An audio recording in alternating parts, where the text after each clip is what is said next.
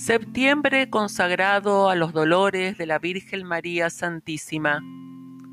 Lectura de la obra El Servita Instruido en el obsequio y amor de su Madre María Santísima, o sea, un mes dedicado y ofrecido a la meditación de los dolores de María, por el presbítero don Víctor Perote, Madrid, 1839. Lectura Mariana Pérez de Durán. Preparación para todos los días. Dios y Señor mío, que por el hombre ingrato os hicisteis también hombre, sin dejar por eso la divinidad, y os sujetasteis a las miserias que consigo lleva tal condición, a vuestros pies se postra la más inferior de todas vuestras criaturas y la más ingrata vuestras misericordias, trayendo sujetas las potencias del alma con las cadenas fuertes del amor, y los sentidos del cuerpo con las prisiones estrechísimas de la más pronta voluntad para rendirlos y consagrarlos desde hoy a vuestro santo servicio.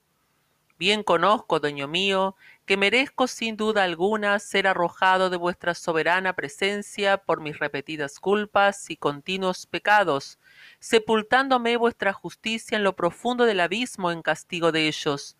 Mas la rectitud de mi intención y el noble objeto que me coloca ante vos en este afortunado momento, estoy seguro, mi buen Dios, Dios de mi alma, suavizará el rigor de vuestra indignación y me hará digno de llamaros sin rubor Padre de misericordia.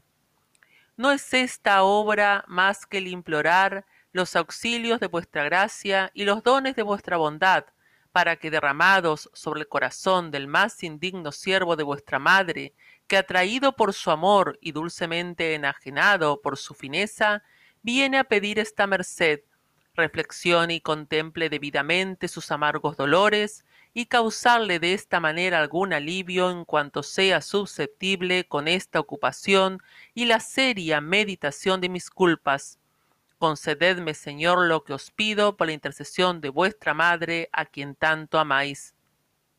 Y vos, purísima Virgen y afligidísima Reina mía, interponed vuestra mediación para que vuestro siervo consiga lo que pide.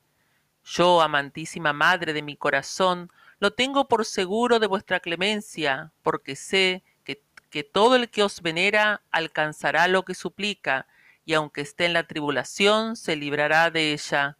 Pues no tenéis corazón para deleitaros en nuestras desgracias, y disfrutáis de tanto poder en el cielo, que tenéis el primado en toda nación y pueblo.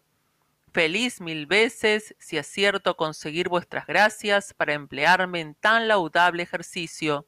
Derramad, Señora, sobre mí vuestras soberanas bendiciones, muévase mi alma a sentimiento en la consideración de vuestros santísimos dolores, inflámese mi voluntad para amaros cada vez más. Entonces sí que os podré decir, oh Señora, yo soy tu siervo, consiga yo en fin cuantos pido, siendo para mayor honra de Dios y gloria vuestra, como lo espero, consiguiendo seguro la salvación de mi alma. Amén. Reflexión para el día sexto sobresalto y aflicción de María Santísima durante la jornada en la huida a Egipto. Bien se nos dejan conocer las molestias e incomodidades de nuestros santos caminantes, como que iban fugitivos y se dirigían a un lugar desconocido. Sobrecogidos del temor, no se atrevían a caminar por los caminos acostumbrados y sabidos de todos, sino por los más ocultos senderos cuando percibía la enamorada madre algunas pisadas de los viajeros, y si alguno por casualidad se ofrecía a su vista, le parecía ser los satélites que armados del acero le buscaban, y en el momento le ocultaba con un disimulo admirable. Pondera, alma mía, que a esto se añadía la oscuridad de la noche, que es la que aumenta el temor y las representaciones de la imaginación, el frío y cansancio, pues duró la jornada tres días, la escasez de los alimentos, porque además de la cortedad con que San José se preparó y algún recurso mezquino que llevaban para comprarlos, no se atrevían a aproximarse a algún paraje ni hablar con persona alguna, figurándose acaso que los conocerían. No caminaban sino en la oscuridad, como tiempo más a propósito, mas siempre zozobrosos, nunca se tenían por seguros. En fin, con solo fijar la reflexión en estas circunstancias tan sensibles, podrás, alma mía, llegar a formar alguna idea de lo mucho que sufrieron en tan penoso viaje. ¿Cuándo llegaremos, hijo de mi vida? decía la divina madre con las más amorosas ansias, a donde podamos tener alguna seguridad. ¿Qué dirían, Señor, vuestros enemigos si nos viesen huir? Insensatos, qué pocos aprovecharían de los inmensos beneficios que les venís a hacer y de la incomparable salud que les vais a dar. Y yo, único consuelo de mi corazón, y yo, ¿qué había de hacer si os arrebatasen de mis manos? Moriría sin duda, por ser imposible que viva el cuerpo sin el alma que le vivifica. Pero, pues el cielo me destina para vuestra madre conservadora, no, hijo mío, no me descuidaré en hacer cuanto esté de mi parte. Antes pereceré yo y me expondré a los mayores peligros. Lleguemos, Señor, salvos a donde os proporcione toda tranquilidad. Vos, según me lo anunció aquel venerable anciano, redimiréis a Israel del insoportable peso de sus culpas con vuestra propia sangre. Pero hasta que llegue aquel día, para mí tan asiago y para los hombres tan venturoso, tendré la satisfacción de cumplir las obligaciones que como a vuestra madre me incumben. En estos amorosos coloquios pasaba María Santísima los instantes molestos de la jornada, desahogando al mismo tiempo las aflicciones de su pecho tan enamorado.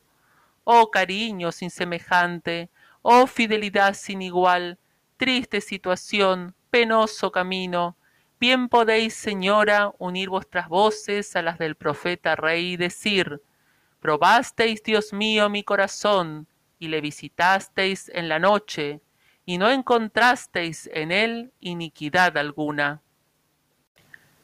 Sentimientos y propósitos para este día. Muy bien sabía, tristísima señora, el cielo a quien confiaba su tesoro, Tenía por seguro que como era de infinito valor, se debía confiar a un cuidadoso y solícito custodio, y como conocía que ninguno mejor que vos lo sería, por lo mismo le depositó en vuestras manos. Gran dignidad, pero muy dificultosa empresa para una criatura que no esté prevenida con las bendiciones de la celestial dulzura. Solo a vos, oh María, se debió hacer tal entrega, Solo vuestro corazón podía responder de empresa tan soberana, y la cumplís con tal exactitud que sois el techado y modelo más perfecto. De vos, cuidadosísima reina, podemos aprender a cumplir con las obligaciones a que Dios nos ha destinado. En vos se haya descubierto nuestro vergonzoso olvido, o mejor dicho, nuestro total abandono. Vuestras lecciones confunden cada vez más nuestra ignorancia pecaminosa y criminal. Por desgracia, no vemos otra cosa en los días tan calamitosos en que vivimos más que un olvido y abandono total de nuestras respectivas obligaciones. ¿Y qué nos hemos de prometer? ¿Qué hemos de esperar de tan funesto proceder? Lo dice el salmista que el que decline sus obligaciones será contado en el número de los inicuos. Sí, padres de familia, sí, amos y superiores del mundo, que tan poco celáis a vuestros hijos y domésticos, que los veis vivir sin sujeción, al gusto de su desenfreno y al arbitrio de su voluntad, sin amonestarles, sin castigarlos para que se enmienden en lo sucesivo, que los veis asociarse con malas compañías y faltar continuamente a sus respectivos deberes, criándose unos holgazanes y vagamundos, siendo después vuestro oprobio y el de la República, que no les tratáis como debéis, porque vosotros también vivís como no debíais, dándoles escándalo con vuestros desazones y quimeras frecuentes, y con vuestros desarreglos y palabras poco cautas y decentes, seréis juzgados con los inicuos y condenados por toda la eternidad, y tendréis que sufrir las maldiciones que os echen en los infiernos cuando se vean condenados también por culpa y descuido vuestro. Sí, hijos y súbditos, que tan poco caso hacéis de aprovechar el tiempo, de respetar y obedecer a vuestros padres y superiores, de estar sujetos a lo, a lo que os mandan por vuestro bien, y de procurar dar pruebas de lo que sois. Aquí mismo, en este mundo, serviréis de escarmiento a los demás, como otros muchos que finalizan su vida en afrentosos patíbulos, o sufren el insoportable peso de los grillos y cadenas, haciendo desgraciada su existencia, y en el otro recibiréis el castigo con los perversos y sin fin. Sí, por último, cristianos todos que tan descuidados sois en el cumplimiento de vuestras obligaciones, que tan poco caso hacéis de que Dios sea en ellas glorificado, y de lo mucho que podíais ganar para vuestras almas en ellas, como sería si en ese trabajo en que te fatiga y sudas, o en ese destino en que padeces tantas incomodidades, lo sufrieseis con paciencia y lo ofrecieses al Señor para demostrar que cumplíais aquí con tus deberes y que esperabas la eterna retribución por ellos, y que finalmente vosotros mismos conocéis los daños que os causa vuestra negligencia, seréis reputados con los mayores pecadores del mundo. Pero yo, Madre mía dulcísima, yo de mi parte y en nombre de todos los que oyeren o leyeren estas reconvenciones que les hago originadas de la reflexión que he formado en este día acerca del cuidado y diligencia que tuvisteis de vuestro Santísimo Hijo, por cuyo bien tantas penas y aflicciones acometían a vuestro corazón, yo, señora, prometo la enmienda en cuanto hubiere faltado hasta aquí, y estimulado con vuestro ejemplo, pondré en adelante el cuidado más grande por ser fiel en el desempeño de mis deberes. Así, Virgen dolorosísima, me haré envidiable a todo el mundo, admirable a cuantos no lo hagan, así seré el decoro de la sociedad, contribuiré a su bienestar y espléndido acrecentamiento, los que me conozcan me juzgarán como vuestro verdadero siervo, y vuestras delicias y las de mi Dios serán ponerme algún día a vuestro lado. Conclusión para todos los días. ¿Por qué, oh Dios mío, no he de daros las más humildes gracias, cuando en esta breve consideración os habéis dignado comunicar a mi alma los importantísimos conocimientos de unas verdades que tan olvidadas y menospreciadas tenía por mi abandono y necedad? ¿Por qué no he de concluir este saludable ejercicio rindiéndoos las más profundas alabanzas, cuando en él siento haberse encendido en mi corazón la llama del amor divino, que tan amortiguada estaba por un necio desvarío y por una fatal corrupción de mi entendimiento? Y pues que vos, que sois la verdad infalible y el verdadero camino que conduce a la patria celestial, habéis tenido a bien de comunicar a mi alma los efectos propios de vuestro amor, con los que puedo distinguir lo cierto e indudable que me sea útil a la salvación, y lo falso y mentiroso que me precipitará a mi perdición? Por tanto, Señor, quiero aprovecharme desde este momento de tan divinas instrucciones para caminar con libertad y seguridad entre tantos estorbos y peligros como me presenta este mundo miserable, y de este modo llegar más pronto a unirme con vos. Consígalo así, Virgen Santísima, para vivir compadeciéndome de vuestros dolores y aflicciones, y cumpliendo la promesa que os hice de ser siervo vuestro.